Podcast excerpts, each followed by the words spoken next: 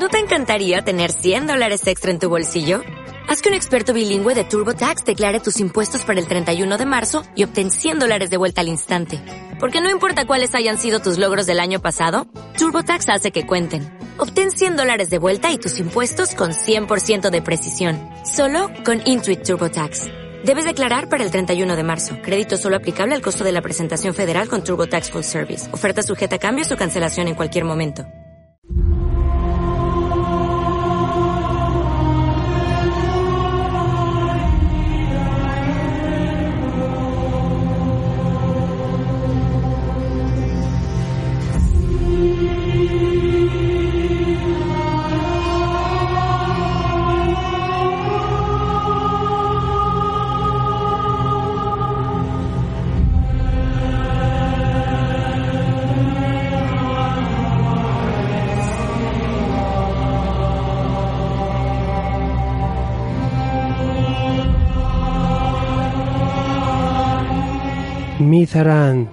Isandan Dilen Deldul. Lo que viene a significar bienvenidos una reseña nueva de tomos y grapas en élfico. Yo es que hice clases con, con Tolkien, allá después, cuando pasó la, entre la primera y la segunda guerra. Vamos a hablar de elfos esta semana. Vamos a hablar de una raza inmortal, acomodada, y variopinta y además también que entre ellos tienen sus cositas, tienen sus cositas, no solo esas orejas puntiagudas y eso de estar como hippies ahí en, entre los árboles.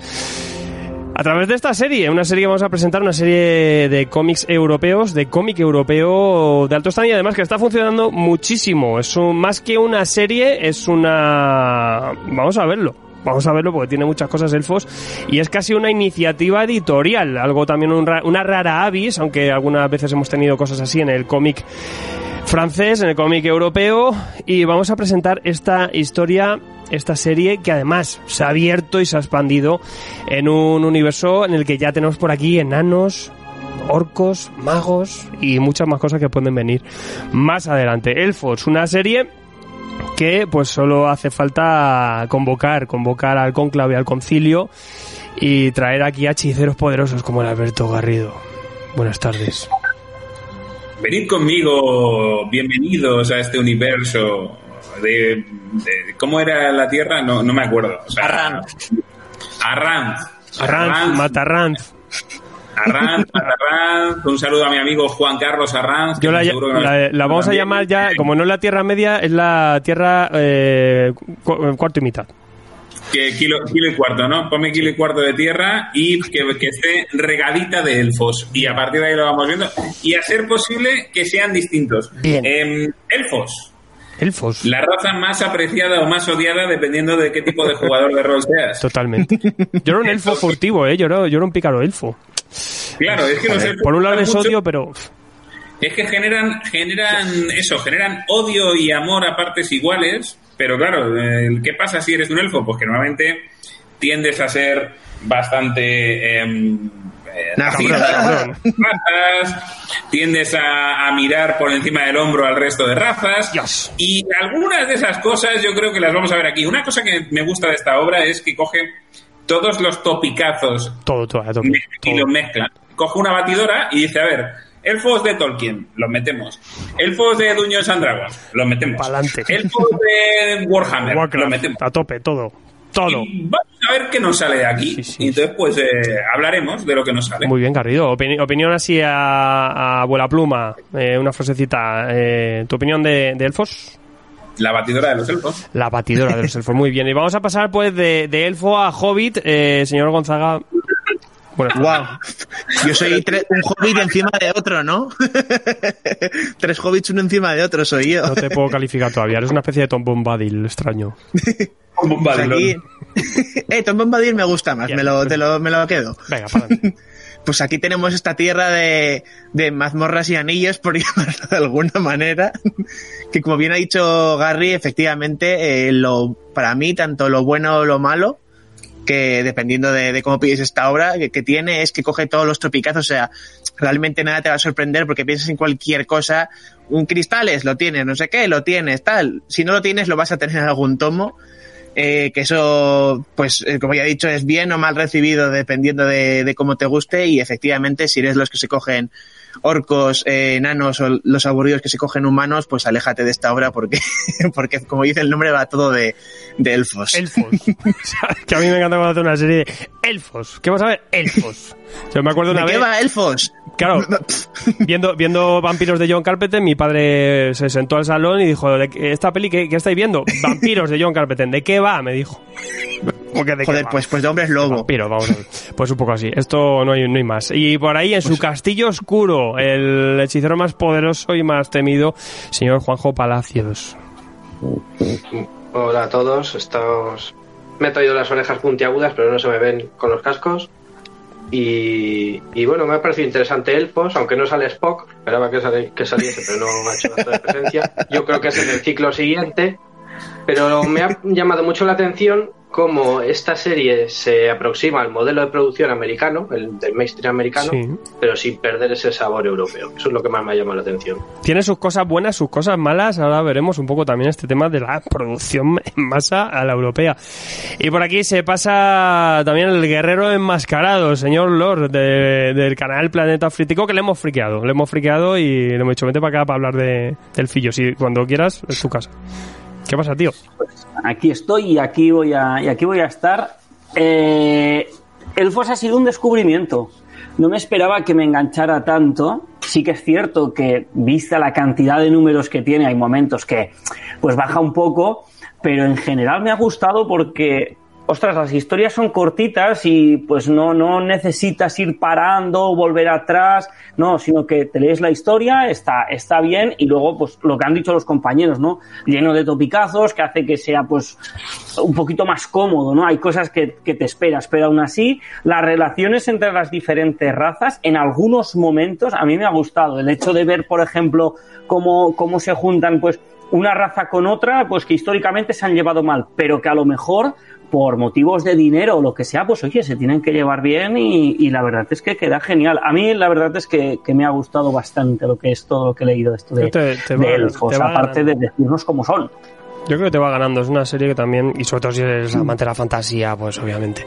Eh, y bueno, y en verdad eh, todos aquí somos unos impostores, porque si hay un, un- alguien que podría ser eh, en, este país eh, estandarte del elfismo, es la gente en Asturias. Y ahí desde el norte tenemos a Joel, el otro elfillo por ahí de, de Avilés. ¿Qué pasa, tío?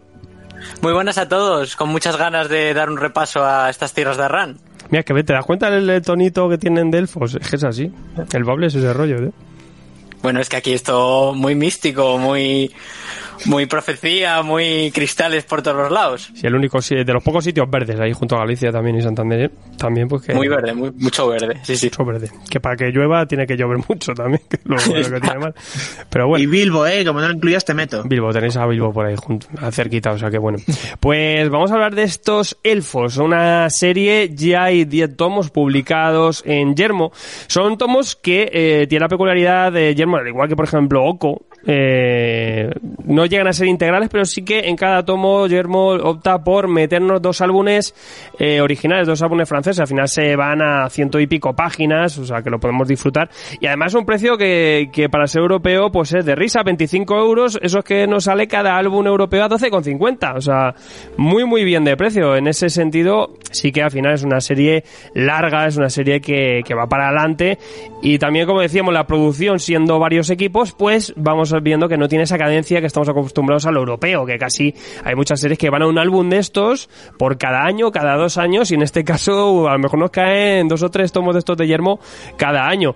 Eh, Elfos nace en las ediciones Sun, en febrero de 2013, lo crea Jean-Luc Istin y Nicolas Jarry. Son dos tipos que sobre todo lo que, lo que plantean aquí es una auténtica locura, como quien ya en su momento eh, también vendrá un poco quizá delegado de eh, la serie La Mazmorra. La Mazmorra, acordamos, que también ahora tenemos en Integral en Norma, no, recordemos que también era un proyecto bastante grande, se pretendía hacer 100 números en tres ciclos diferentes que nos presentasen esta mazmorra desde el presente, el, el pasado y su futuro. Y Elfos nace algo así, lo que pretenden es hacer eh, más que una publicación, una serie tradicional, es eh, hacer una colaboración entre diferentes equipos creativos para lanzar cada uno su serie, pero que compartan un universo compartido. En este caso es la tierra de Arant, esta tierra media que hablamos, donde vamos a ver cómo cada equipo se va a encargar de una raza de elfos. En total son cinco razas y se van a serializar. Sí que aquí vamos viendo estos álbumes, que además son dobles, como decimos, vamos a tener dos historias en cada álbum. En cada álbum vamos a ver cómo que, eh, pues al principio parecen historias autoconclusivas o simplemente que nos van a contar eh, conceptos eh, pues, distintos y cerrados, ¿no? Además vamos viendo ese salto de, de equipo, de, de, guionistas y dibujantes y quizá podemos creer que esta serie se va a alargar y que al final forma parte de historias cortas. Nada más lejos de eso, como decimos, son cinco series lo que están metidas en el mismo contenedor. En, los dos tomos y medio primeros de Yermo vamos a ver ese primer ciclo cerrado y después se resetea, por así decirlo, con la segunda continuación de estos arcos. Vamos a tener cinco razas de elfos. Son los elfos negros, los elfos azules, los elfos silvanos del bosque o verdes, los elfos blancos y los semielfos. Cada una con una historia. Veremos cómo más adelante se va, se va a ir eh, mezclando y cómo vamos a tener eh, por referencias entre unas y otras. Y también vamos a ver poco a poco, según avanzamos en esta, esta historia, ya cuando cogemos el tercer tomo de Yermo, ya lo vemos, eh, empezamos a avanzar y a coger cositas de lo que habíamos eh, tenido atrás. Por lo tanto, también es verdad que si somos un poco impacientes, hay que entender esto y una vez eh, sabido esto, podemos abordar un poco esta, esta obra, Elfos. Yo creo que lo, lo, lo, lo, indicado sería hablar un poco también, como son, al fin de cuentas, cinco series, hablar de, de pues prácticamente en orden de estos cinco arcos, ¿no? Con esos con esos arcos argumentales que nos plantean. El primero es el Cristal de los Elfos Azules. Tenemos guion de Jan Kulistin y dibujo de Kiko Duarte. ¿Quién me habla un poco de estos Elfos Azules? Que también es como abre eh, la serie. ¿Y qué vemos aquí, Joel? Pues eh, aquí lo que tenemos es eh, una historia centrada en estos elfos azules situados al, al, norte del mapa este que tenemos al principio del tomito y conocemos a nuestros dos protagonistas que son eh, una elfa azul, eh, Lanawin, y un humano Turing, que en una travesía a una ciudad se encuentran que está masacrada y que todo el mundo está muerto allí. Investigando por la zona se encuentran una daga que pertenece al clan de los Irl Irlanais. ¿Qué, qué ganas tenía de aprenderos los nombres, esto es élfico, loco. De Irlania. Los irlandeses. Irlanda mal escrito. Esta gente. Bueno, el caso es que eh, deciden, después de consultar con lo que vendría a ser un Elrond de los elfos azules, van a, a la ciudad de Irlanais a preguntar a ver qué, qué está pasando con, con, esta daga que ha aparecido allí con esos cadáveres. Y paralelamente a estos hechos de, del asesinato de esta ciudad, se nos cuenta la historia de Balan, que es una elfa azul que parece ser la elegida del cristal que le da nombre al, al número, que es un cristal que permite a su portador eh, ser uno con el océano y controlar un poco el agua. Entonces tenemos aquí una trama un poco de mm, thriller policíaco, de a ver qué ha pasado con estos asesinatos, cómo va avanzando la historia, cómo van investigando y descubriendo cositas y paralelamente la trama de esta elegida, como en cierto momento estas dos tramas confluyen en en un punto en el que, bueno, pues tampoco vamos a contar todos los detalles. Se va liando parda. Eh, a, a, yo sí que decir que la primera historia a mí ya me, me sorprende, te mete ¿no? en esta historia es arriesgado también porque entran en unos elfos, estos elfos azules, que son unos elfos acuáticos, y todo este tiene un poco esa mezcla Aquaman, ¿no? El tema. Eh, unos talismanes, unas cosas ahí, ¿no? Pero, pero a mí me sorprendió, me sorprendió porque el, el, el dibujo de, de, Kiko Duarte eh, va buscando sobre todo el impresionar, con, con splash page, enseñándonos grandes ciudades, momentos bastante fantásticos que luego a lo mejor en, otra, en, otras, eh, en otras líneas no vemos tanto esa espectacularidad y aquí sí lo tenemos. A mí me, me sorprendió bastante. Mm. La historia sencillita, cerrada también, pero que marca una leyenda para que luego más adelante se, se vaya discurriendo, ¿no? ¿Qué os pareció sí, un poco? porque estos, o sea, yo me di cuenta mucho después de que estas primeras historias son como para ir cogiendo semillitas para luego sí. una cosa mucho más grande. Claro. Sí. Sí, además al ser un mundo tan, tan lleno de clichés y estereotipos nos hace muy pesado el, a a poco que tengas un mínimo de, de conocimiento de obras fantásticas, nos hace muy difícil y muy pesado el meterte aquí en la obra, o sea que enseguida ya estás como si hubieses leído esta obra desde que eras pequeñico, no, no hay ningún problema. Sí, van en el ADN, ¿no? Del, del, del rolero. Mm. que lo que lo que nos ha dicho también lo que nos ha dicho Joel eh, de, de los personajes al final volvemos a lo de siempre volvemos a los al, a los clichés de el humano y la elfa eh, la- las, las eh, equivalencias con Aragorn y Arwen son más que equivalentes Hay un número, hay un número de eso mu- muy, muy evidente. que es como, eh, venga, va, que sí, que, que ya sabemos, con lo cual, es que es eso, es les han cambiado los nombres, pero es el personaje que tú quieras que sea. O sea, si te gusta otra historia, pues seguro que esta historia cliché, yo quizá no la domino tanto, pero seguro que en Dungeons and Dragons o en, en, en Warhammer o lo que sea tenemos una historia similar, o en la Dragonlance, y a partir de ahí pues vamos tirando, ¿no? Sí.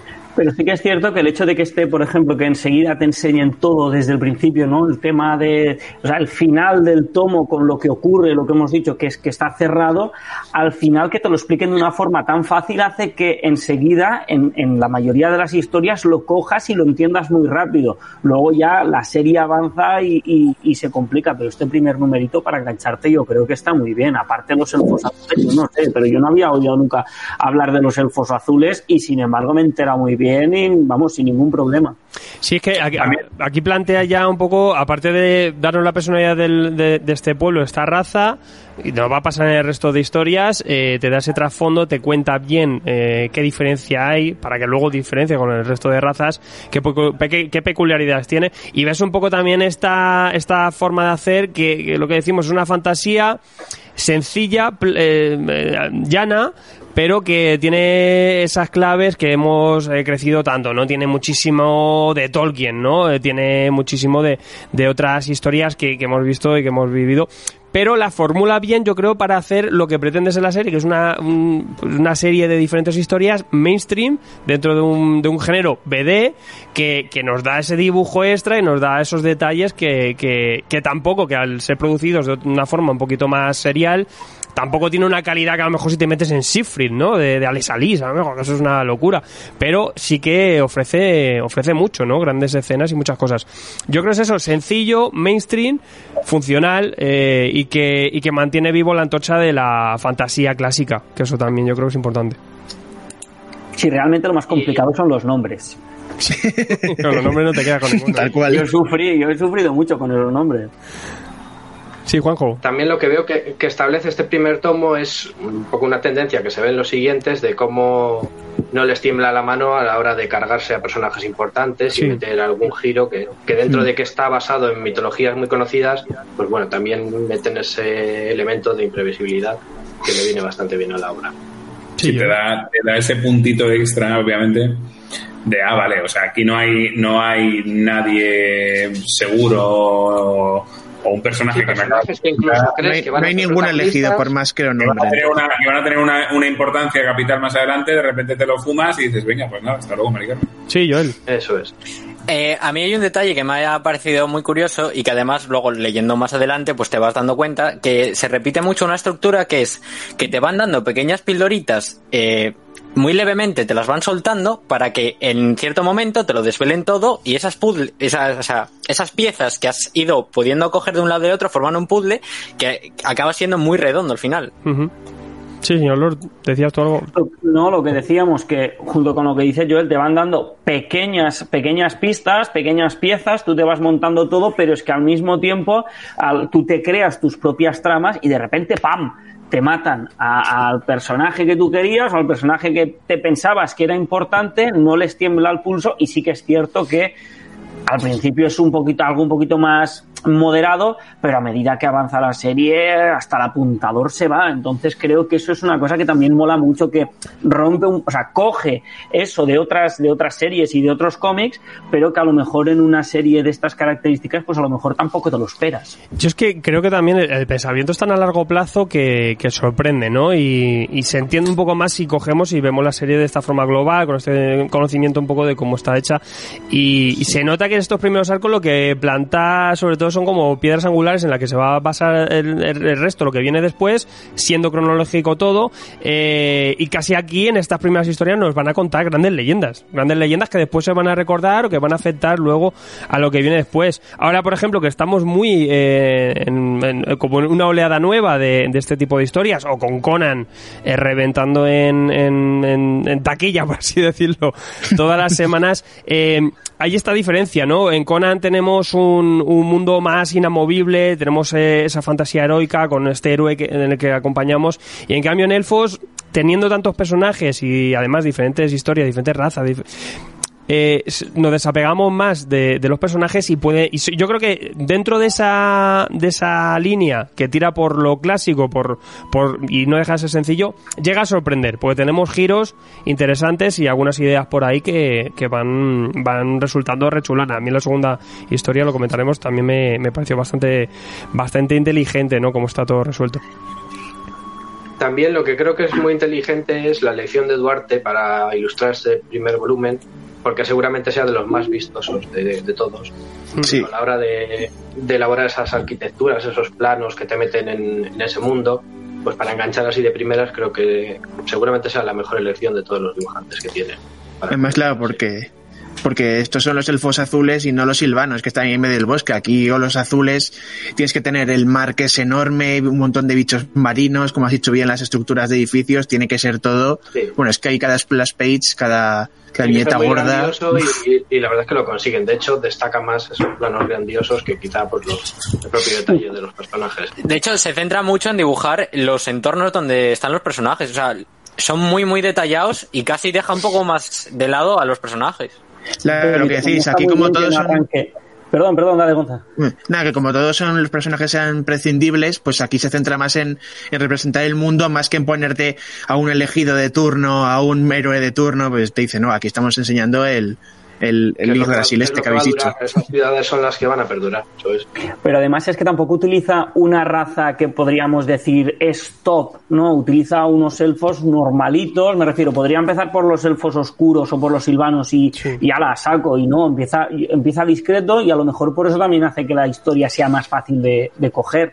Y aquí sí Garrido una cosa que me interesa y, y que me parece que es, que es inteligente que hacen también los autores al principio, es precisamente poner los, eh, o sea, los clichés que todos conocemos, pero los ponen sobre el papel. Es decir, em, hemos hablado de, de que hay mucha muerte, mucha destrucción y tal, pero no olvidemos que los elfos son inmortales. Claro, para que mueran que hay que darles. no pueden morir de forma de, de vejez, sino que es, la única forma de matarles es de forma violenta. Con lo cual ya te están dando ahí una pista de que, de que hombre, si alguno va a morir, y ya os estamos diciendo que sí, eh, no so- nunca es de viejo. De viejo poco no Después de- No le digas cabras a vuestros hijos. En la fantasía siempre hay mucha sangre. Al final dicen, no, son inmortales, pero solo para dar por culo y para creerse superiores, porque luego vais a pillar como todos aquí. Al final te viene un dragón, te devuelve la cabeza y, y ya que más te da, ¿no? Eh, ¿Qué salvo, salvo los señores anillos que se van ahí al fondo del mapa y, y se olvida todo el mundo de ellos. Eh, también es verdad que, que aquí también planta otra base que luego vamos a ver que, claro, elfos. ¿Vamos a ver solo elfos? No. Eh, es curioso porque vamos a ver siempre una interacción con otras razas y con otros personajes también eh, que vamos a ver en este mundo. Aquí ya tenemos una interacción con un humano y vamos a ver siempre esta relación de los elfos con las otras razas también. Y además que vamos a tener muchas veces de protagonistas, ¿no? Muchos humanos, orcos incluso y, y otras criaturas o dragones. Rápidamente también vamos a tener una historia con un dragón. El orco este, Nerron, me parece que se llama, es mi personaje favorito, ¿eh? Muy top ese personaje. Los orcos molan. Eh, A mí me gusta un montón. Bueno, vamos a pasar un poco también a la segunda, la segunda historia eh, que nos presenta Nicolás Jarry con dibujo de Giancola, Gianluca Marconi, perdón. Eh, y aquí nos presentan, a, pues, para mí son mis elfos favoritos, los, los elfos silvanos, los elfos del bosque. Eh, ¿De qué va esta historia? ¿Cómo abren la trama de los elfos silvanos? Elfos come flores. Señor Lord. Pues, hombre, esta historia a mí me sorprendió. De entrada, una cosa curiosa de esto es que, eh, no sé si a vosotros os pasa también, ¿no, no veis que destacan mucho el color verde? O sea, Sí, que sí. Pero que eso pasa en el azul. También. Entonces, es una cosa que me llamó la atención, ¿no? El azul, pero como es el mar y demás, digo, bueno, pues sería, será por eso, pero no, aquí veo mucho verde y aquí lo que nos cuentan es, pues, una humana que aparece, pues, en medio de una especie de, no te diré de un prado, pero bueno, al lado de un pequeño estanque con un orco y, nada, a partir de ahí aparece un, elfo silvano que es como que la rescata y tenemos como, como una especie de flashbacks donde vemos que la chica pues es importante dentro de la comunidad o la ciudad humana que hay cercana a, a ese bosque. Entonces, pues bueno, vemos la relación entre humanos y elfos silvanos, que es una relación complicada, que es una cosa que, como ya sabe el lector de fantasía, que es una cosa que viene de muy atrás, pero nunca se sabe de, de, de cuán atrás, y entonces, claro, aquí vemos que es como una, vamos a decir entre comillas, un elfo joven, porque tampoco sé hasta qué punto un elfo puede ser joven, ¿no? Y, y la humana. Y entonces, pues bueno, vemos como los elfos no lo acaban de aceptar, ellos sí, al final hay como una trama medio amorosa, hay momentos un poquito explícitos, tengo una, ahora mismo por ejemplo estoy viendo una viñeta que es un orco sin cabeza, entonces eso me choca también un poco, es un contraste que me, que me, que me mola de la, de la serie. Y, y para no levantar, o sea, para no decir sospechas y demás, a mí una cosa que me han flipado son las ciudades suspendidas que tienen los bosques y la resolución final que puede parecer un poco simple, pero como ya vienes del tomo 1, que son historias cerraditas, pues tampoco se complican mucho. Ya tienen tiempo luego de, de complicarse la vida con los, con los silvanos. Y la verdad es que me ha- a mí me ha gustado bastante. Eh, tiene, tiene, aquí tenemos mucha influencia de Señores Anillos, de, de la Casa del Ron. Vamos a ver una ciudad muy, muy similar todo a Lothlórien, ¿no? Es, es la imagen que tenemos de los elfos del bosque total. Sí, yo le decías. Eh, es que no sé si es este número o en otro, que hay una, una medio splash page donde viene la casa de los elfos silvanos y es literalmente eh, Rivendell. Rivendell total. Es muy parecida, sí. Voy, voy a plantearos una cosa que no tiene nada que ver con la historia, ¿vale? Enanos. No, no, no.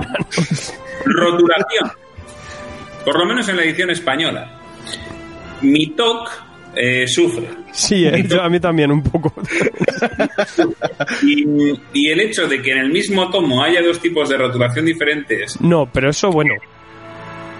Porque eso, es Bueno, clásico, bueno, eso en el BD, en, tenido en el BD todo el pasa mucho. En el BD cuando tenemos una exclamación o así sacamos algo. Pero que de una historia a otra nos cambie la rotulación ahí ya sí que me... Claro, a eso me refiero. O sea, dos tipos de rotulaciones. O sea, el tomo 1 tiene una rotulación de un tipo, con un, con un tipo de letra, con un tipo de, de formato, y de repente el tomo 2 me parece que lo ha rotulado el sobrino de alguien. Es que a lo mejor es, es- es porque buscan que como que el acento... sean diferentes. Como si, claro, que también tienen un argot, Eso- no sé.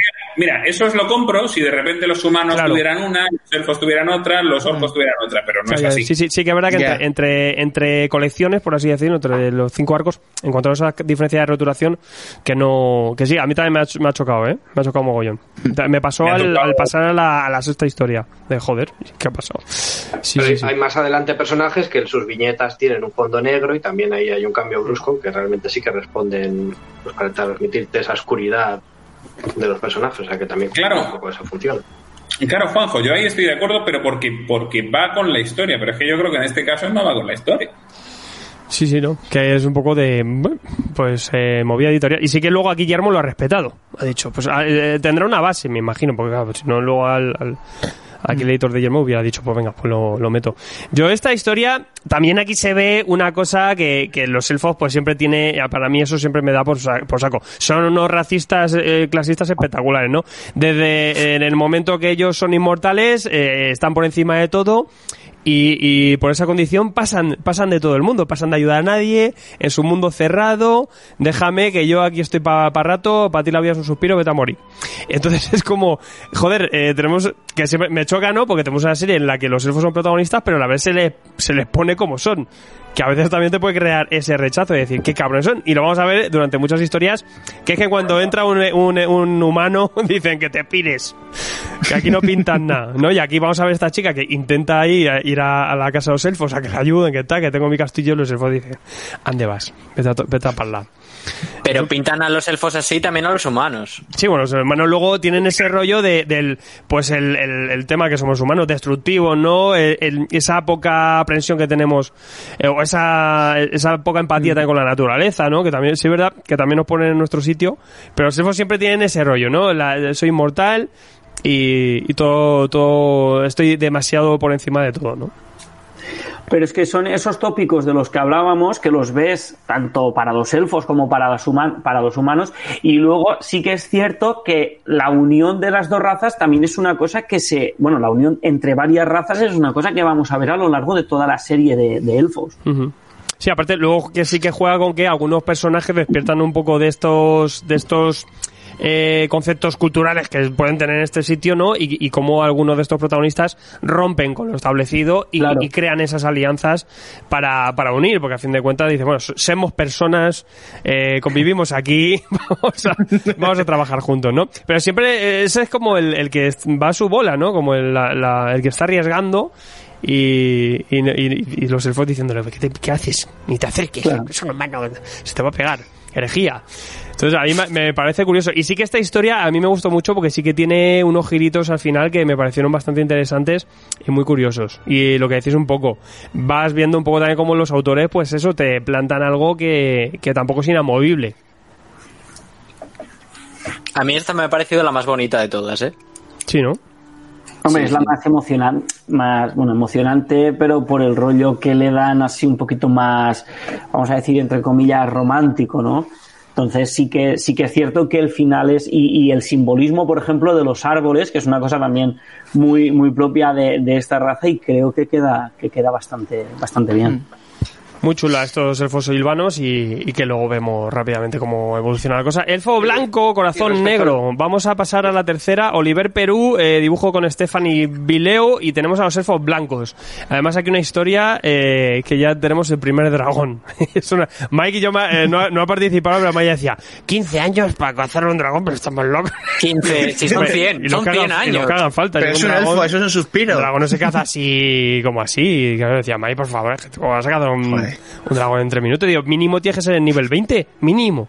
Y llevar algún clérigo. O sea, que no. Bueno, eh, ¿quién me cuenta un poco cómo empiezan los elfos blancos? ¿Y, y de qué son? ¿De qué van los elfos blancos? Joel. Yo es que te diría que no sé exactamente de qué van los elfos blancos a lo largo de toda la serie. Me han, No sé, son los que guys. más desconcertados. O sea, ya decimos que los elfos van a su rollo y, y tal. O sea, dentro de los elfos, estos son los que se van más allá. O sea, además, si miras el mapa, también están bastante alejados en su isla y déjame en paz, no me molestes. Sí. Entonces, aquí la historia lo que viene a ser, pues es eso, un a mí me, o sea, parece así medio de memoria un padre y un hijo que van detrás todo el tiempo de un dragón y, ese es- dragón es blanco y los, y los dragones blancos son difíciles de pillar, pero claro, va a haber una conexión especial. Entonces, eh, a mí me mola el hecho de que eh, te presenten esta, esta, esta raza, que aparezcan ya los, los dragones, pero aquí ya nos empezamos a meter en cosas un poquito más chungas. No sé si, no sé si me seguís en eso. Un poquito la turbiedad de los elfos blancos, yo creo, Sí. a lo mejor eh, me equivoco, ¿no? Pero quizá los elfos blancos son los más estirados. Sí, sí. Sí, sí. Es los, que viven- los altos es- elfos de toda la vida. Se, se, presup- Exacto. se presupone que los elfos blancos son lo- los primeros ahí que llegaron, que guardan la sabiduría, el conocimiento, y obviamente pues son como los elfos primogénitos, ¿no? Los más Pero- flipados. Sí. Es que viven alejados de todo el mundo. El resto, Ay, efectivamente. No se sabe nada de ellos porque viven a tomar por culo. No, no, y cerraditos, ¿eh? Aquí que no entre un humano, Sí, sí. Que ellos. me sienta mal. O sea, que no se acerque, que si ya de normal Sí, no pero, me gusta pero choca, choca también con que tiene un sentido de la responsabilidad. Se ha escapado este dragón y precisamente envían a cazarlo para que no cree estragos en el mundo de los humanos. O sea que Pero ya vemos otra vez otro personaje que se tuerce con los humanos. Hmm.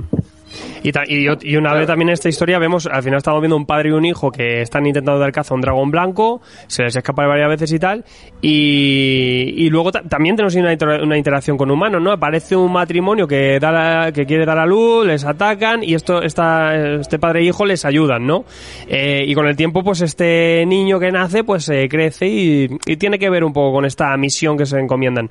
O, nuevamente el- el- esa relación entre el humano y el elfo, o- y el elfo que dice, bueno, mm, me olvido de los viejos conceptos, esta persona ha estado en mi vida, eh, vamos, me la traigo. Eh, aparte de alguien, me gusta el concepto ese que lo que decíamos los 15 años, juega con una elipsis que, que incluso, incluso te sorprende, ¿no? Me ayuda a que este niño nazca, la historia avanza, tú te crees que ha pasado a lo mejor eh, pues una semana o dos y aparece otra vez el chaval ya de mayor y dice, no, no, es que tú me ayudaste a mis padres y tal. Y dice, ¿cuánto ha pasado? 15 años. Y el elfo dice, "Va, que 15 años para mí es un suspiro, si es que sí, total. Claro, llevo 15 años buscando a dragón, pero es que tengo, tengo tiempo, tú no, tú sí.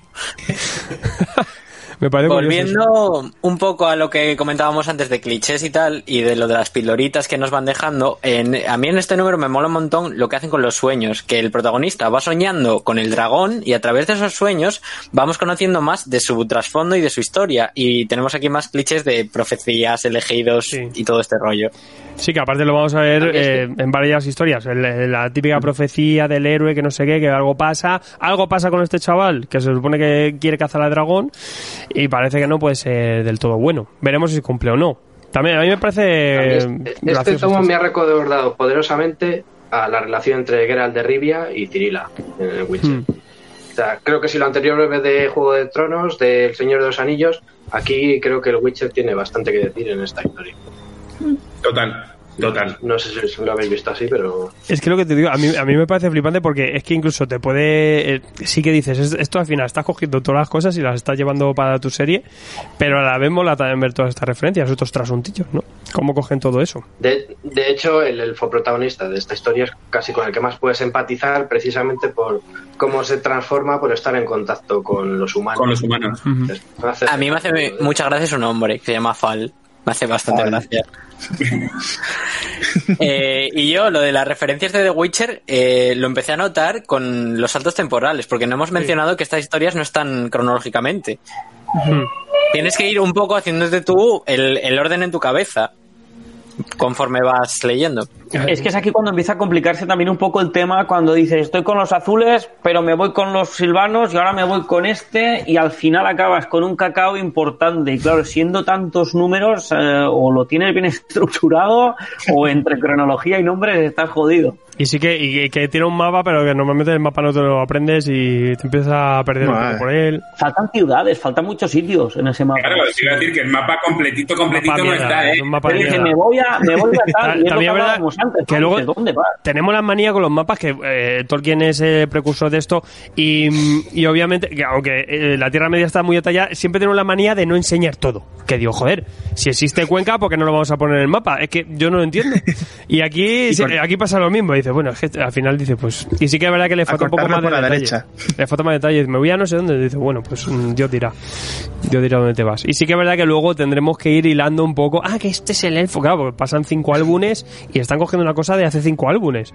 Eh, te tienes que quedar un poco ah que era este no, no hace falta que te aprendas del nombre pero al menos sí de los hechos.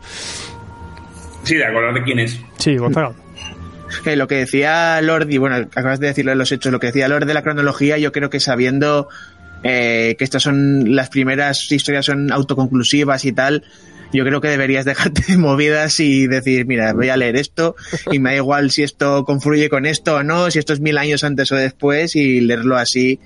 Ya luego cuando hay una trama más concisa, ya si eso ya meterte con la, la cronología. sí señor Lord Pero yo el, problema, yo el problema que tuve es que lo empecé a leer así como dices tú, que dices, va, a mí me da igual. Y el problema es que cuando empecé a ver lo importante que era saber más o menos cuando pasan las cosas, cuando dices, hostia, y ahora me tengo que volver atrás, tengo mucho trabajo. Hmm. Pero se pilla bastante bien eh, la cronología. Sí, no, sí. no- no es Sí, algo sí. ultra complicado. Tú No, vas leyendo no. tranquilamente y, y más o menos te puedes ir aclarando de cómo van las cosas. No es como la serie de Witcher que los que no sabían nada estaban diciendo, pero ¿qué cojones está pasando aquí? Y siguen sin saberlo. En esta en este tercer y en este tercer tomo ya eh, yo en cuanto al dibujo también sí que se le ve un poquito más tirando a, a la animación o así o al Es más cartoon. o al BD, Es más como cartoon, raro, más sí. cartoon, sí aunque luego el, el acabado de color es espectacular no y también pues oye pues al final mola mola ver un poco ese juego que y cada serie luego tiene su personalidad dentro de lo que hay Pero Sí, bueno, me gusta mucho hablando del, hablando del dibujo, que como que cada, cada historia tiene un dibujante diferente, pero aún así eh, se mantiene como una cohesión. No es como cuando en Marvel o en DC te cambia el dibujante de una grapa a otra y dices, pero qué, what the fuck. Aquí, a pesar de ser diferente el dibujo y el color y tal, se mantiene, te crees que es en el mismo mundo, que es en la misma estética base. Yo creo que lo mantiene el, el color, que es un color siempre digital, simulando con, con bastantes capas, simulando un poco la acuarela, que aunque también son diferentes estudios, mantienen esa cohesión, que luego los dibujantes, pues luego cada uno tiene sus dejes y sus acabados, ¿no? Pero sí que en cuanto a color, lo mantienen bastante. Y es que el, el acabado de color de todos es, como eh, lo contábamos antes, ¿no? Aparte de buscar la ambientación en cada serie, tiene una ambientación luego general y, y funciona muy bien. La verdad es que es un... El- muy, muy espectacular. El color tiene, tiene un elemento el color que creo que es común a todas las historias, porque lo he visto en varias, que los flashbacks se pone un tono así como más ocre, que también te Mm. ayuda un poco a colocar esa cronología. Eso sí que lo mantienen en los distintos tomos, aunque tienen distintos coloristas. Pues vamos a pasar a la cuarta eh, historia, eh, El elegido de los semielfos, guion de Eric Corbellan y dibujo de Bordier. Eh, aquí vamos a hablar de, de no elfos del todo, semielfos. Eh, Sí, gente aquí- nacida aquí entre la tenemos unión. los semielfos, sí. Que Es un poco la típica historia de pues, el elegido a través de una profecía que tiene que liberar a su raza, porque tenemos los semielfos, que son híbridos entre humanos y elfos, y bueno, pues un poco están, son tratados como parias, en concreto el protagonista es explotado en unas minas, y pues vemos su trayectoria de cómo a través de esa profecía y de los que creen en él, pues intenta fundar esa nación elfa, eh, pero después vemos que eso es lo bueno de, de esta serie, que tiene esas sorpresas, que no todo es lo que parece, y Mm. bueno, a partir de ahí se desarrolla. Es quizá un poco la más típica de todas, pero sí que tiene ahí un par de giros que de cara a cómo evolucione esta trama en concreto dejaban bastante bien el terreno preparado. Sí, esta, esta historia al final tenemos el, el típico héroe que está designado a ser el héroe por una leyenda que parece que le ponen ahí y tiene que dirigir un pueblo, casi ser ahí eh, Moisés eh, llevando a su pueblo y aparte aquí tenemos también esa base de pueblo judío también buscando, eh, que también las historias de fantasía también tienen muchas referencias de este tipo, buscando ese lugar donde establecerse eh, de forma pacífica y cómo también pues eso va a entrar en conflicto y en guerra de cierta manera. Eh, es una historia que aunque clásica nos lleva también un poco más al género de la fantasía heroica, ¿no? Sí que tenemos aquí un héroe que tiene que ir ganando ese power up mientras lleva a su pueblo intentar eh, llevar esto a buen término. También es curioso y aquí también tenemos interacción de los elfos silvanos, por ejemplo, ¿no? Aquí ya vamos viendo cómo hay, pues ya, ya hemos presentado otras razas y ahora la vamos a meter también a las historias y que, y que se vayan conjugando. Aquí mola cómo empieza, ¿eh? Porque empieza fuerte, es decir, la leyenda te la cuenta y, Sí, sí. a ver, es una es un tío al que le van a cortar la cabeza y, y, vamos, se la cortan y, y, Y sigue hablando. Y sigue hablando, quiero decir, es maravilloso cómo va todo. Quiero decir que, que pese a ser una historia típica de tienes la marca de héroe, tal, eres el elegido, que es como se titula, claro, de repente dices, bueno, ¿esto cómo empieza? Y empieza, a mí que empieza así me gustó mucho. Sí, aparte, aparte, si aquí de- en nada de repente ves que alguien le, le rebana la cabeza a alguien. Y sí que ta- también el- el- la forma de predecir esta profecía o de lanzarla, pues mola, ¿no? Ese tipo que le van a cortar la cabeza, se empieza a rodar la cabeza y mientras se pone a rajar la profecía. Pues vendrá, vendrá alguien aquí y os vais a cagar. Los semielfos al pueblo. No, y no, retomando, retomando el tema de rotulación de Garrido, aquí tenemos bocadillos cuadrados. Bueno. Pero ves, eso no me importa tanto. Lo que a mí lo que me importa es que la historia de los semielfos se me queda. Sí, sencillita. Sí, tiene más potencial. Pero es que- la más floja. que también- Es la más floja, pero de lejos. Pero de las cuatro que llevamos, Pero- es la que menos. La, la que es como. Pero también es, es un poco fundacional porque al final te está contando cómo se crea el pueblo de los semielfos, cómo se establecen y un poco Cómo se va a pues, su héroe y tal. Que luego más adelante Al pues, final- al final los semielfos es que son un poco los puteados de la serie. Claro. Es decir, creo que ya lo hemos dicho. Sí, sí. Si eres, una segunda- elfa, si eres una elfa, no te tires a un humano. Es muy fácil. No, Regla número uno. Regla número uno. regla número uno. No hay sexo porque los elfos queremos mantenernos puros, amigos. Es que- lo que- que son- Siempre son hay alguien que hace lo que no toca o lo que se supone que no toca y entonces pues ya por eso te digo que, hay, porque si me dices que hay 10 o 15 semielfos, pero es que hay un montón. O sea. Sí, sí, ah, ahí los elfos han estado, han estado Lo, ocupados. lo peor aquí es que los, los semielfos están condenados. Nace semielfo a la puta mina a picar. Tú Porque los elfos a lo mejor con humanos orcos y a lo mejor hay un hay un mínimo de respeto, pero los elfos con los semielfos, que es como de nuestra propia raza, sois la mierda más mierdosa y la escoria, pues Es que no tenemos... son- Pero incluso los No, humanos tienen como parias. Es que son parias. Son que parias. sí.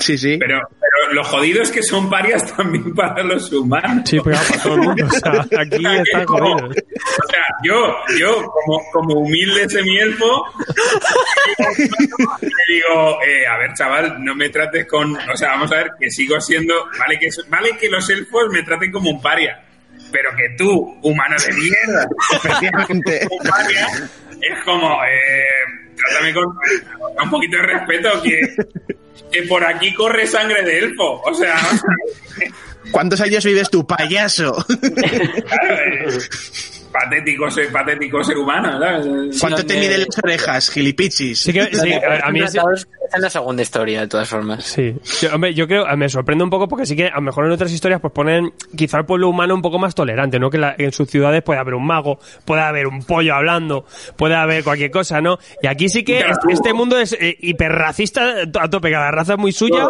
y no toleran a nadie más. O sea, eh, porque tú entiendes que, bueno, con un humano, pues unos orcos, pues sí que me quieren comer, ¿sabes? Lo típico. Los elfos sí que se les pone como más de que son así, son altivos, pero aquí es verdad que todos. O sea, aquí el humano tampoco.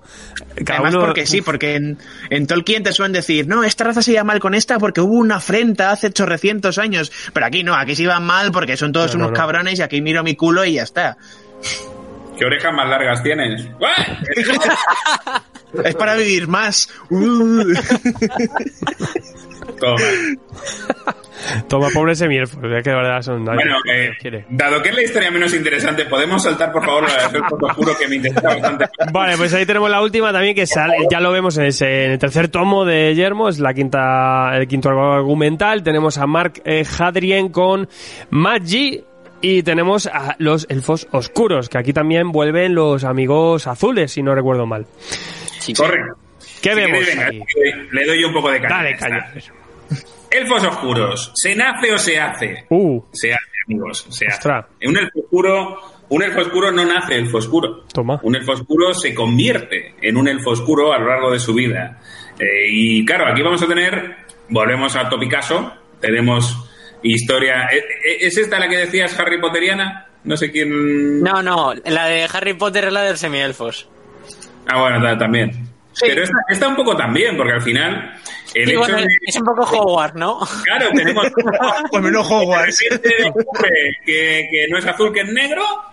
Y se lo llevan a. Vamos a aprender artes oscuras, amigo. Y vamos a aprender un poquito de. vamos a Biblion.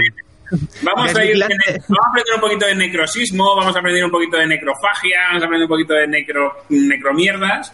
Y, y entonces pues vamos a ver un poquito de qué va la historia, ¿no? Y vamos a educarte porque, claro, tú, tú no sabías que aquí había opciones de, de convertirte en nigromante, colega. Que, entonces es como, venga, pues eh, chupi, chupi. Pero es cierto que aquí con lo que juegan es con eso, es un poco con destinos, con movidas y con, y con vale, es guay ser nigromante, es guay ser asesino, pero la vida como elfo azul probablemente hubiera sido más fácil. Pero no las cogen. Pero no mola tanto. Ya, ya. Eso mola mucho, ¿eh? ¿Cómo? El hecho de que te digan, eh, te vienes acá y es que tus padres te van a decir que tú tiras conmigo y te voy a enseñar yo Claro, la es que- lo que es bueno. Es que eso me, a mí esta, a mí esta es mi favorita. Es A mí me impresionó al principio, lo de este tío ha dicho que vas con él, hasta luego Mari Carmen. O sea, los padres le El dicen, deber. ahora a- no te vamos a volver a ver, a lo mejor nunca, de este ahora mismo, no es que sea tu padre, es que es tu, tu Dios bajado del cielo y haces lo que él diga.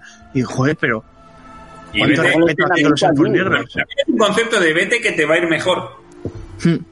Bueno, es que no puedes elegir, es que es, vete porque te toca y ya está. Es lo que ha dicho antes. Eh, Se nace, se hace. Desde luego, tú, es una tú lo lotería, haces, pero tú lo no haces por eso, es que si tú miras, si tú miras la diapositiva, la diapositiva, perdón, la, la- la página en la que ves que el niño ya se vuelve medio, medio para allá, que dices, uy, a este niño le pasa algo. Y es como que sus padres ya ven lo que va a venir. Y claro, cuando de repente, o sea, además es que sale con una cara de loco así como, como acuchillando, que dices, pero ¿qué estás haciendo? Creo que es la primera o la segunda página. Sí, Sí, es de cuando está ahí entrenando con, entrenando con el cacho de madera y dice, esa es tu presa. Y digo, ¿Va a ser un pez? La madre que me parió. Entonces, claro, supongo que ahí ya pues huele. A los otros, a sus padres dicen, uy, a este se lo van a llevar para abajo y a ver qué le va a pasar. Sí, ya no, se lo esperaban. Cuando vino el otro dije, bueno, se veía venir. Y luego el entrenamiento en la ciudadela a mí me parece acojonante algunos momentos que hay que creo que están, que están guays, ¿no? Como un El de los latigazos es espectacular. A mí me Sí. flipó. Qué flipado el, el tío. me están dando latigazos, pero le duelen más a él que a mí. muy, muy guay. A mí me gustó el momento en el que están en un entrenamiento y dice, a lo mejor no todos sobrevivís. Pues no todos sobrevivís, pues acaba la cosa jodida. A lo mejor, un- a lo mejor el porcentaje de supervivencia de esto no es más alto y Pues- podríais haber optado por otra vida, colegas, pero Pues imagínate una clase de vuelo en Hogwarts, ahí tampoco sobrevivían todos. El JK Rowling miente seguro. miente, miente. No había, no había sistema de seguridad. No, pero bueno, una- un punto interesante también es que aquí empezamos, o sea, ya leyéndolo en perspectiva, aquí es donde por fin, después de tres números, de tres tochales, em, empieza a haber algo que nos da que pensar, habiendo, habiendo leído cosas posteriores, digamos que el inicio de las tramas en las que se van a empezar a cruzar está, está en este tomo, ¿no? Sí, Sí, aquí ya empieza y, el- la y aparte en el tomo de Yermo ya entramos en la sexta, que ya vemos otra vez que volvemos con los elfos azules y con Ah, no, no, no, pero me refiero, en la propia de los elfos negros Sí, ya nos dan Sí, pistas, di- digo leyéndolo luego en perspectiva, ¿sabes? Pues ahí es al principio, o sea, porque hasta aquí sí que eran completamente independientes, pero claro, quieras que no, un elfo negro en este caso no deja de ser un elfo azul que Claro. tal, pues ya empezamos a ver cosas que vamos a ver que, que- que- que se pueden relacionar entre ellos. Sí que también tiene sentido un poco cómo presentan las obras porque cuentan con que ya han presentado al resto de razas también, ¿no? Porque al final esta, esta raza Sí. se crea a partir de otras, ¿no?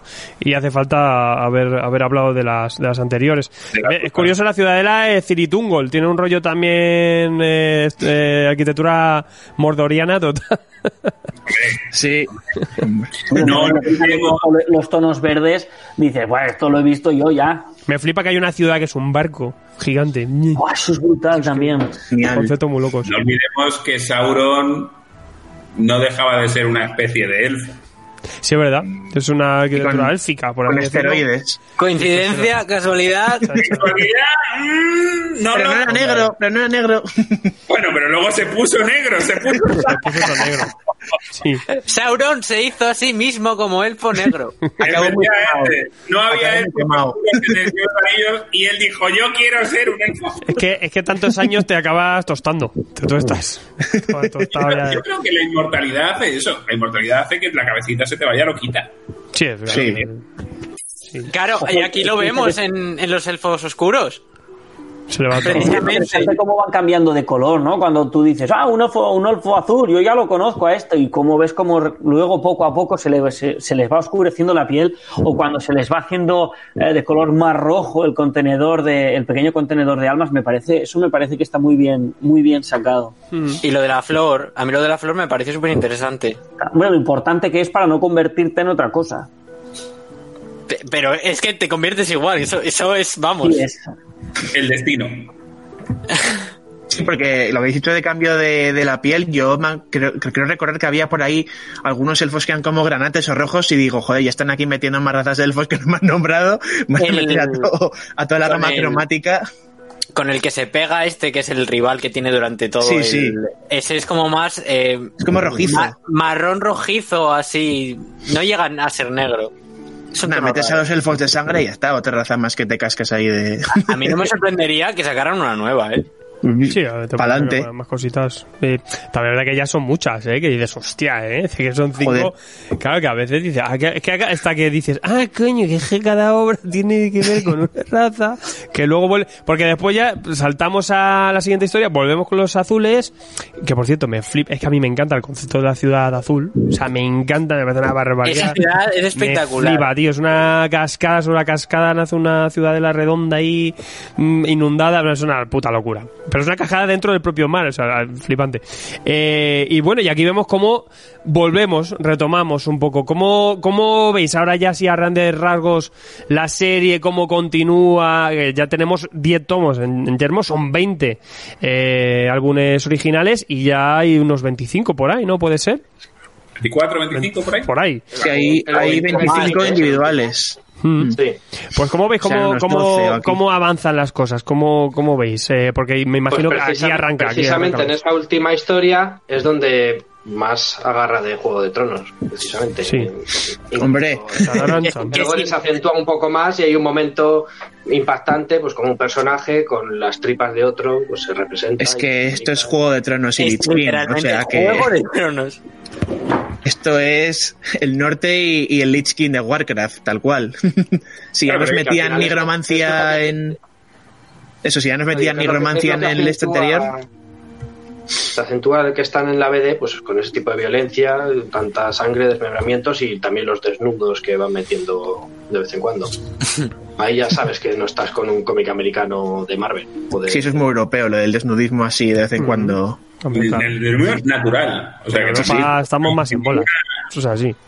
que, respondiendo un poco a lo que dice Alfred, la realidad Gracias. también tampoco, tampoco, o sea, no nos ha dado tiempo. O sea, fíjate lo absurdo que digo, llevamos tres tomos y ahora es cuando empezamos a ver eh, de qué va la vaina. Hasta ahora ha sido una presentación de personajes. Sí, O sea, esto, esto si lo pensáis, lo que llevamos hasta ahora haciendo una haciendo una, una similitud muy loca con un cómic americano que todos conocemos, que puede ser el Giant Size X-Men número uno, o sea, el- el- el- o sea, lo que hemos tenido es la presentación de la Patrulla X, de, de dónde viene cada, de dónde viene Lobezno, de dónde viene Cíclope, de dónde viene Fuego Solar y de dónde viene Tormenta. El prólogo de Galadriel de la peli de Señor Anillos. Pero en cinco... Obviamente lo hemos tenido muy desarrollado, ya sabes, conocemos las razas, conocemos las particularidades de cada una de las razas, conocemos las particularidades de cada uno de los personajes, pero chicha, chicha, chicha, más allá de que obviamente es, es, es BD, es cómic autocontenido, somos capaces, o sea, sabemos que pertenece a una historia más grande, pero cada álbum no lo podemos leer independientemente y no pasa absolutamente nada. Pero es necesario, yo, la- yo las veo muy necesarias. Sí, sí. Para presentarte el mundo, porque además es un mundo muy extenso, pero te lo presenta muy bien. O sea, impresiona al principio, pero conforme vas leyendo tranquilamente, entras de lleno. Eso se te hace fácil. Entrar en cada una de las razas es fácil. Es lo que hablábamos antes con Gonzaga. Yo es aquí cuando de repente digo, hostia, que es importante que sepa cuándo han pasado las cosas. Porque ahora, de resul- ahora resulta que esto ya no me va a presentar una raza nueva. Ahora resulta que, que- que ahora se van a empezar a interconectar con un enemigo común. Sí que es cierto que yo he dicho, eh, sí que me ha dado la sensación de ver muchas referencias a, a Juego de Tronos con la pequeña diferencia de que el mapa está estructurado en muchas islas, cosa que en teoría complica las cosas, pero más allá de eso, sí que es cierto que parece mucho Juego de Trono con lo explícito, a lo mejor, de otras series como podría ser Los Muertos Vivientes, y, y el tema de los, de los desnudos como, como, como acompañamiento, ¿no? Pero sí que es cierto que a partir de este momento es cuando ya, al menos yo empiezo a estar atento y decir, bueno, ¿cómo se van a cruzar? ¿De qué manera? Y, y a ver cómo, cómo, cómo salvan esto. ¿Y cómo, ¿Y cómo vas a ir re- referenciando todo, no? Todo lo que ha ido- has ido viendo, cómo lo van a ir recogiendo. Claro, Y afortunadamente, el nivel atrás de, de magia y fantasía es mayor que Juego de Tronos, que es verdad que ahí Sí. Sí, sí, claro. Pero bueno, que es que la comparación es, inevi- juego. es inevitable. Totalmente. Mm. O sea, Que al final, también es verdad que estamos hablando de un género que tiene unas claves. Y si sales de esas claves, tienes cosas que Claro. ya son distintas. A lo mejor el Die de Girion Gillen o Monstres de, de Marjorie, que van a otro rollo. Y ya lo dice, dice, bueno, el Monstres va tirando por un Final Fantasy. Que es una fantasía a la japonesa, o, o Dai dice, pues tira más por el rol, lo que son las claves de rol, que también tiene otra- otros lenguajes. Pero si estamos moviéndonos, eh, moviéndonos en una fantasía clásica, es que ahí que tienes el pilar de Tolkien, que luego sé que ha querido seguir a su manera más o menos Juego de Tronos, eh, que hemos tenido en cosas como en Warcraft, como hemos tenido en, en- en, no sé, en The Witcher Witcher, también. o incluso en, en las películas de, digo, en los videojuegos de Elder Scrolls, también, que al final es un... Sí, Sí. también me recordó un montón a cosas. Skyrim. Tiene incluso guiños, tiene cositas. Oblivion sobre todo. Hmm. Sí, bueno, ahora Skyrim con el tema este del norte y tal, y la nieve, pero... Sí. Sí, Lord. Y en algún momento, esto es curiosidad, ¿eh? porque yo en, en- a lo largo de los 24 números que he leído, la verdad es que me ha mantenido bastante pillado, pero en algún momento os ha caído la serie de decir, uy, ahora parece que se están empastrando, eh, o sea, os ha dado bajón en algún momento o algo que digas, uy, esto ya se me está haciendo un poco denso. Porque Con a la- mí en pocas historias me ha pasado. Con la segunda historia de los silvanos. A mí esa me pegó un bajonazo muy tocho, porque era todo muy trama política, de control de territorios, y a, a mí eso ya me pierde bastante. o sea, no va Si no cortan cabezas de orcos, nada. Exactamente. No- Yo, yo es que creo de todas formas que como juega con unos con una forma de hacer bastante llana y mainstream, eh, entendiéndose dentro de un de que estamos haciendo pues eh, cómic europeo, pero buscando eh, pues la serialización eh, a a nivel pues eso, como pasa en la industria americana tiene esos códigos que para mí si entras en, en, en- en el juego de la fantasía o si eres fan del, del, del género es adictivo, lo decía el otro día Joel, y dice que son adictivos los, y sí es verdad, porque casi incluso estás esperando a ver qué nuevo ejercicio te proponen en el siguiente, en el siguiente álbum, una vez aceptas eh, la serie, sí que hay gente, pues aquí por ejemplo se nos ha caído Sergio o Mike, que no les ha llegado a funcionar, no han pasado el corte y no han llegado a un tercer o cuarto álbum, no han, no han comprendido la concepción de la obra, y sí que pues al final lo comparas con, con obras cerradas de a lo mejor o otros cómics eh, cerrados de fantasía clásica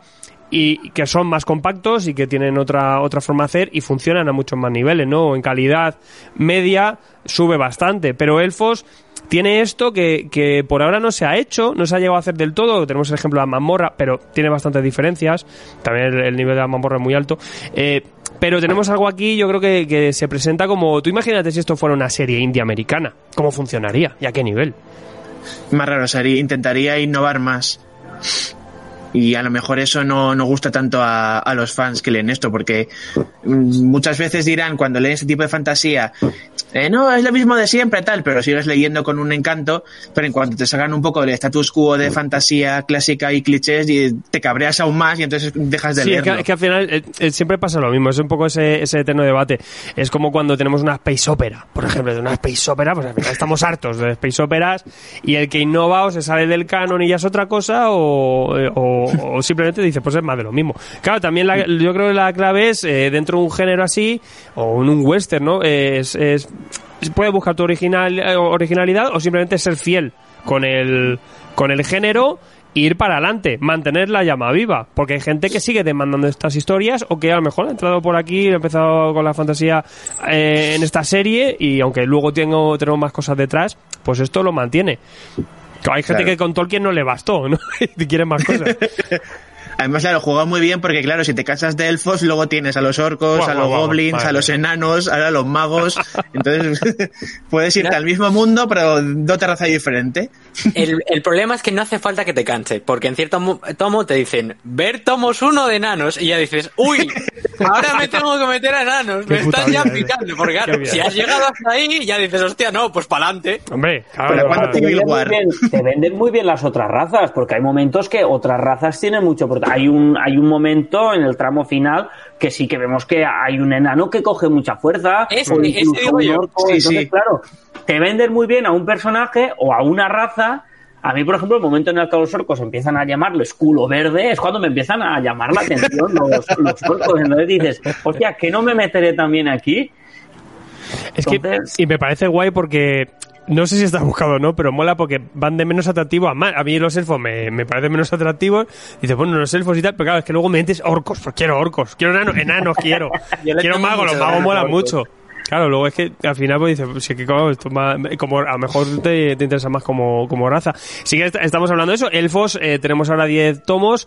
Salió recientemente Enanos, que ya no sé si sale reciente el quinto tomo, o sea que ya también am, es que salen rápido estos cabrones. Y, y hace poco también nos sorprendimos con Orcos, que tenemos un, un volumen por ahora. Y ya en Francia han anunciado Magos. Hay una serie también que publica Yelmo que se llama Druidas, que es muy, muy recomendable, pero no forma parte de este universo compartido. Eh, que también, pues eso, que dice, al final te puedes inventar cualquier cosa. Herreros. Menos humanos. Pero bueno, y no- vosotros no sé si habéis picado con orcos o con alguna de estas, con enanos, eh, y a vuela pluma, así que más adelante a lo mejor hacemos un programa de enanos y, y lo traeremos. Pero que me podéis contar un poco si habéis picado todavía con estas. Yo A mí aquí me ha gustado. Yo me he leído todas y me han gustado todas. Además, me ha gustado mucho, sobre todo la de enanos, porque siempre suele ser una raza de las menos representadas en, en obras en general y más en cómics. Y esa me ha gustado, yo diría, la que más, pero por, por esa discriminación que tiene en representaciones, porque los orcos sí que han salido mucho, elfos han salido mucho, Sí. los magos que al final son humanos han salido mucho, pero la que más curiosidad y cariño me ha, me ha dado es la de la de los enanos. Sí que es verdad que los sobre enanos- todo, ven a ver, sobre todo enanas, que esas sí que son aún más marginadas que los enanos. mucho las enanas, pero sí, sí que es verdad que los, los, los enanos siempre tienen un entorno que es impresionante, pero siempre al final como, como secundario, como papel secundario. Efectivamente. Aunque quizás me está viniendo a la cabeza el Hobbit. donde sí que tenemos una, una- un protagonismo importante de, de enanos, pero eh, no suele ser el, Bueno, no suele ser el caso. tampoco tan importante. Sí, bueno, Bueno, pero, Sí, que al final importante es Bilbo. bueno. Bilbo es el, el prota, sí, que al final eso le ponemos. pero lo que teníamos de enanos antes era, era nulo. o sea, Bueno, el Juego de Tronos Oye, también. Gimli vale por mucho, ¿eh? Gimli- No, no menos vale por dos, vale por dos. sí, luego llegan ahí detalle a en el morir y están todos muertos. es que- Que no sé si os habéis dado cuenta y si habéis visto detalles similares después, yo creo que es, es lo único que he visto. En el segundo tomo hay un personaje que le pega un tiro a otro con un mosquete, me parece Sí. que es. sí, sí, es verdad. Un poco decir, es como que se salta un poco la tecnología prevista en este tipo de obra. No sé si habéis visto algún detalle más, yo creo que solo lo he visto. No, sí, pero el mosquete es verdad que-. ¿Mm? Yo sé que como, eh, como ya te digo, he visto mucho Warhammer, Warcraft y tal, eh, de Sí, un mosquete y que no te pega, ya lo veo como normal. momento- a- Aquí Sí, sí, en pero ningún luego momento sí que los sospechas que vaya a ir por ahí. Oye, puede haber unos piratas aquí. La pólvora puede Eh, estar perfectamente. En algún momento hacen una mención a, la- a que los humanos usan ar- armas de pólvora, re- Mm. creo recordar. En una discusión acalorada ahí entre elfos enanos. Esa, elfos hombres. en un debate que te tuvieron. Sí que verdad y seguramente si vais buscando eh, fallos de Raccord, aparte de la rotulación, seguramente los encontramos. Son cinco equipos creativos, tampoco hay un, un- encima una, hay una línea editorial, pero tampoco quizá, pues eso, puede, puede saltarse cosillas. Yo creo que eso se puede llegar a entender. Sí que si os da mucho toque, pues le podéis buscar estas cosillas. Sí, yo. Oye, ¿os hubiera molado que hubiera sido todo el mis- mismos autores? Yo creo que no, en este caso. No. Porque cada, el hecho de que cada historia y cada raza tenga su... O sea, me hubiera dado toque si hubieran saltado entre ellos. Por ejemplo, no me hubiera gustado nada. O sea, el hecho de que mantengan, intenten mantener los equipos, me gusta. Yo- a mí me hubiera. Y hubiese o sea, yo sí que el hubiera. factor rapidez, que, claro. Yo creo que sí, Sí. que hubiera estado. No sé, yo creo que funciona al final que tú pongas elfos en una serie, vea 20 tomos y lo compres. Pero se entendería más el concepto de la serie si a cada serie le, du- le dieran un título. Y tuviéramos casi un. Una, con lo que es una- elfos inhumanos, elfos oscuros, elfo verde. Claro, entenderíamos más un poco el orden de lectura. Sí que es verdad que lo que plantean es que lo leas en ese orden y, y- y que sea todo, forma parte de un todo. Pero sí que si lo hubiera publicado los americanos, como hacen aquí, lo, por ejemplo, Jonathan Hickman ahora con era de X, es pues oye, te damos esto y tú elige. Pero, y se entendería un poquito más. Pero bueno, yo creo que al final también funciona más el que te pillas el tomo y ahí. Si no Sí, te mola, si más da igual porque va, y, a- y más aquí en Yermo, si no te mola una, da igual porque va de dos en dos y te lo tienes que pillar. O sea que- Sí, imag- sí, imagínate, te hacen una como las grapas ahora de X-Men en, en Estados Unidos. Tienes mil, mil colecciones de X-Men, por lo mismo ahora mil colecciones de elfos. O te Pues hacen un evento. todo en un tomito y te lo lees seguido. Es que al final se han montado como una lo que sería una pequeña editorial sin llegar a serlo, porque es una serie, pero tiene conceptos de lo que es una editorial. Entonces, es, Una- es curioso. Una línea editorial tienen. Sí, sí, sí. Es que tienen- tienen- tendrían lo que, lo que en lo que en Marvel o DC serían los editores de Batman, los editores de la Patrulla o los editores que tienen su propia Sí. su propia línea editorial, lo tienen hecho. Y veremos esto con el, porque lo que te digo, que lo estamos viendo ahora, está empezando a ebullir lo que se estaba cociendo. Pero es que esto sigue abierto. Que es que lo que se puede llegar a liar, porque ya llevamos bastantes años ya con esto, siete compre- concretamente.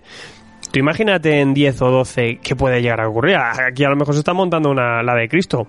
Y si te quieres sumar más adelante, dentro de 10 años, si sigue abierto el tema, tú imagínate que se puede liar. Va a hacer falta guías de lectura y cosas de esas. Hacemos, hacemos dentro de cinco años Elfo segunda parte.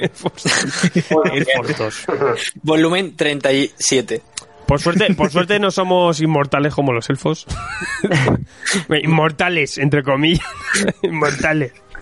Esto quedará, esto queda en las ondas inmortales de la radio. Qué maravilla. Viva el podcast. Viva el podcast. Es lo bonito. En la nube. Queda grabado. Queda grabado. Luego A esto- este paso termina Tomos y Grapas antes que Elfos.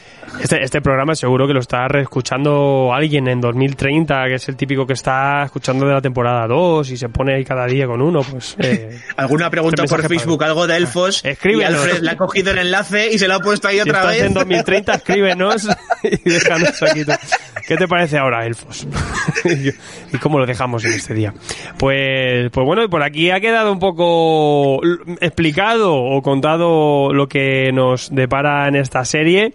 Es un jaleo, pero yo también recuerdo que a nivel cómic europeo es muy accesible, es muy accesible, cada álbum a 25 eurillos, o sea, a 12,50 cada álbum, me parece muy, muy, muy, muy, muy accesible más esa facilidad mainstream que tiene, que también para un lector acostumbrado a un cómic de superhéroes, toma una serie que va en esa sintonía, que se mueve en unos, unos bastante, pues eso, lo que decir, que trabaja esos clichés, que trabaja esa narrativa eh, de a pie de calle, y que es eso, que tampoco es una obra maestra, porque a fin de cuentas es que estamos hablando de una cosa que son, pues que está cogiendo en la batidora muchas cosas, con muchos equipos creativos, y lo tenemos como producto, como línea editorial, como, como mm, cuestión a tratar. Me parece que es muy atractivo y que ahora mismo tener una serie así en, el, en las estanterías es una maravilla. A fin de cuentas. Eh, ¿Qué me opináis eh, vosotros, chicos? Vamos a cerrar la, vamos a cerrar este capítulo de Elfos de la Tierra tres cuartos. Eh, Joel. Pues eh, a mí me parece una obra súper accesible, porque yo no había leído nada de- de- del género fantasía y tenía miedo de meterme en ello porque parecía un mundo tan extenso que es como, oye, que lo mismo cuesta entrar aquí. Pero no, no, eh, escoger, empezar a leer y tirar para adelante sin miedo. O sea, y ya no solo me parece para iniciarse en cómic europeo, sino en cómic en general, eh, gente que le guste la fantasía, gente que le guste El Señor de los Anillos, Juego de Tronos, todo, es- todo este rollo, le va, le va a encantar esto. Sí, sin complicaciones. O sea, ya está, disfrutar un poquito más de, de más fantasía. Eh, Juanjo. Pues tú decías que no es una obra maestra y de hecho es una obra alumna, pero es una obra alumna bien aplicada, porque sabe de dónde coger los referentes, los mezcla bien y creo que es una puerta de entrada perfecta para la BD. Sobre todo lo que comentaba, si vienes del cómic americano, incluso la estética no te va a suponer, no te va a ser muy rupturista. O sea, que en ese sentido creo que eh, tienen bien claro su objetivo y lo están cumpliendo muy bien. Es, eh, me quedo un poco, me quedo un poco, de- de expansión. me quedo un poco, como me lo dijiste hace unos días así por el chat y decía, pues es una obra muy digna. Y después sí, quizás es la, la palabra, muy digna Sí. de la fantasía. O sea, muy digna porque incluso los dibujantes se ve como van evolucionando, van mejorando, es decir, que coño se lo trabajan. O sea, que en ese sentido, vamos, a mí me ha gustado bastante. Muy bien, señor Lord. Pues yo me suscribo a lo que dicen tanto Joel como, como, Juanjo. Creo que es un muy buen momento para empezar, especialmente empezar en, en, en cómic. Es decir, yo me imagino a un chavalito de 14, 15 años que dice, venga, voy a empezar porque he visto estas películas y, y me ha gustado. Y creo que es un buen sitio para empezar. Y que tiene un universo vamos a decir, cohesionado, un universo asentado, que no es una cosa de, mira, no, sino y sabe atraparte. Entonces yo creo que después de todo lo que hemos comentado, ¿no? Si hay alguien que lo está escuchando y dice, uy, no sé qué hacer, pues puedes empezar por aquí porque es un buen momento para, para empezar. Entonces, para mí ha sido un descubrimiento. Pues totalmente, yo creo que para muchos. A mí, cabrón, ya este programa, yo te digo que me ruina. O sea, ya, ya tengo seis o siete álbumes aquí pillados y voy a por todas, voy a poner orcos y todo. Ya dices, pues es que al final me hago, Antes que hacerme con, con era de X, me hago con esto. Que, que el precio grapa de. Panini está cerquita de esto. Vaya tela. El, el 10 de espadas ese te va a salir más. Eh, Gonzagator. Pues yo sigo en la línea de esta gente. A mí me ha gustado mucho y además yo soy de los que considera que tiene que haber en la fantasía tanto obras que intenten innovar el género como que obras que sigan con, con los clichés de siempre y las historias de siempre. Y esta, es- esta pertenece a este segundo grupo. Y lo que habéis dicho, pues me repito, muy accesible, tanto pues, si te quieres meter en el mundo de fantasía como en el BD. Eh, me parece muy innovador esto que, que han hecho de no solo hacer el, el elfo, sino ampliarlo eh, con enanos y tal, en este multiverso contenido. Eh, Estoy esperando un Civil War o un Crisis en, en Tierras Medias Infinitas. y a ver cómo avanza, que, que me ha gustado mucho y me tiene, me tiene en ascuas con todo, con todo esto. Y necesito la opinión de, de un mago, Garrido. Bueno, eh, no está nada mal. Es que tampoco, o sea, no es una obra que te vaya a cambiar la vida, es una obra que te puede acercar a la fantasía, es una obra que, como muy bien ha dicho Joel, te puede traer, si no eres un lector de fantasía asiduo, te atrae. Si eres un lector de fantasía asiduo, vas a pillarle... eh, hay una doble... encanto. Es Sí. que aquí hay, una, aquí hay una doble, aquí hay una, es un arma de doble filo, es decir, Depende de, lo, depende de lo cafetero que seas. efectivamente, puede que digas, esto lo he leído mil veces, o puede que digas, ah, mira, eh, ya he pillado de donde, ya, I, I know what you did here, ¿sabes? Ese- rollo- Tal cual, tal cual. ¿Qué es esto? O sea, puedes estar en esas dos vertientes, ¿no? Entonces, para mí ha habido momentos de ¡ah! y ha habido momentos de otra vez, macho, como eres, eh, como ha hecho Lord, de segunda de Silvanos, pero sin embargo, me parece, por ejemplo, que la historia de los elfos oscuros es súper interesante, me parece que, que hace buenos giros y que, y que tiene que tiene la capacidad de enganchar. Yo creo que aporta también. O sea, dentro de su mm, tirar con lo que hemos visto, también tiene cositas, ¿eh? Y, eh, a mí me han aportado cosas que he dicho, ostras. Pero es lo que decís, si, si no queréis más de lo mismo, no entréis. Ahora, si queréis más de lo mismo, entrad.